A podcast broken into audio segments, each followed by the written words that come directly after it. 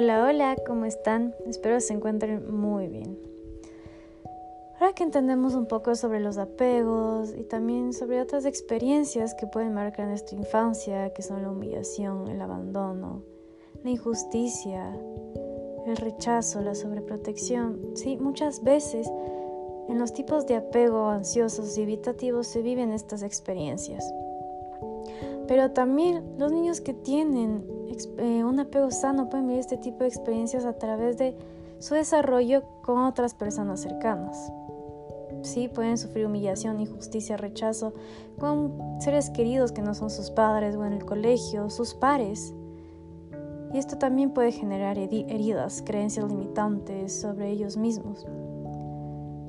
También hay personas que tienen apego ansioso habitativo que la vida les permite tener herramientas adecuadas para sanar y solo en ciertas ocasiones van a reflejar ciertas heridas que no han sanado en totalidad, pero no tienen creencias extremadamente limitantes que no les permiten ser. Por eso es tan importante que empezamos a reconocer dónde me sitúo yo,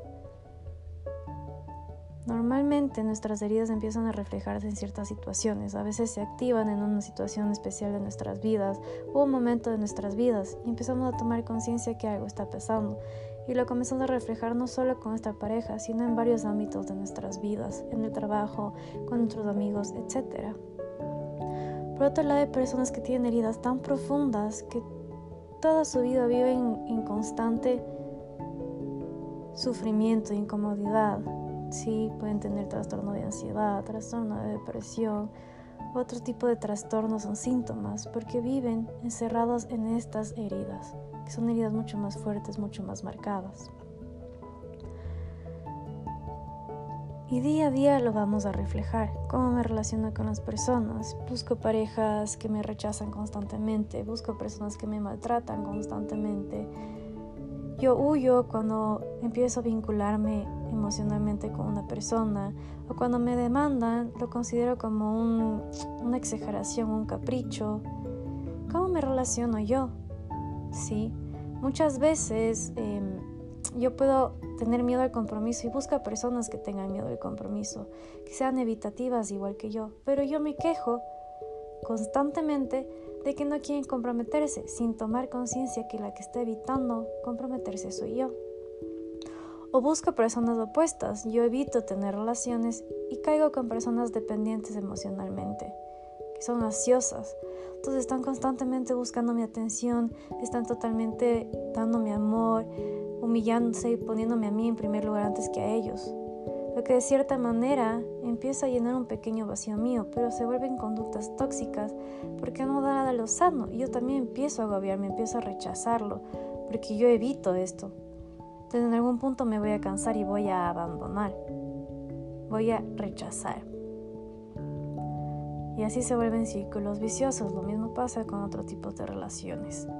Por ejemplo, también puede darse casos donde yo tengo miedo de perder mi independencia. Creo y considero que si me relaciono con alguien voy a perder mi esencia, quién soy. Y es muy importante entender que no cuando te relacionas con alguien en una relación sana vas a perder tu esencia. Siguen, siguen siendo seres individuos, pero crecen en conjunto. Pueden ser uno y dos a la vez. Muchas personas también tienen miedo de separarse de su familia, tienen un vínculo muy estrecho y al separarse de su familia para generar otra, se sienten culpables y no lo logran. Por eso evitan o huyen de sus relaciones o tienen relaciones tóxicas que nunca van a poder desarrollarse de verdad. Hay personas que entran en relaciones y parecen que quieren estar comprometidas, pero actúan como si no lo estuvieran. Son infieles o están totalmente buscando otras opciones. No logran comprometerse de verdad, a pesar de que en el fondo quieran a esa persona no lo logran, no saben cómo vincularse, porque tienen este miedo al vínculo afectivo, ya sea por miedo a ser rechazados o por miedo a perder su independencia o cualquier otro tipo de miedo. Muchas veces actuamos así, estamos en una relación pero nos portamos que no estudiamos en ella. Hay muchas maneras de observar y tomar conciencia de esto. A veces vamos de relación en relación y nunca tenemos una relación estable, siempre estamos cambiando porque nunca encontramos nuestra, nuestra pareja perfecta o ideal, etc. Hay muchas maneras de comportarnos en la adultez, por eso es importante empezar a tomar conciencia. ¿Cómo actúo? ¿Qué pasa? ¿De qué huyo? ¿De qué tengo miedo? Espero les haya gustado y les mando un fuerte abrazo. Chao, chao.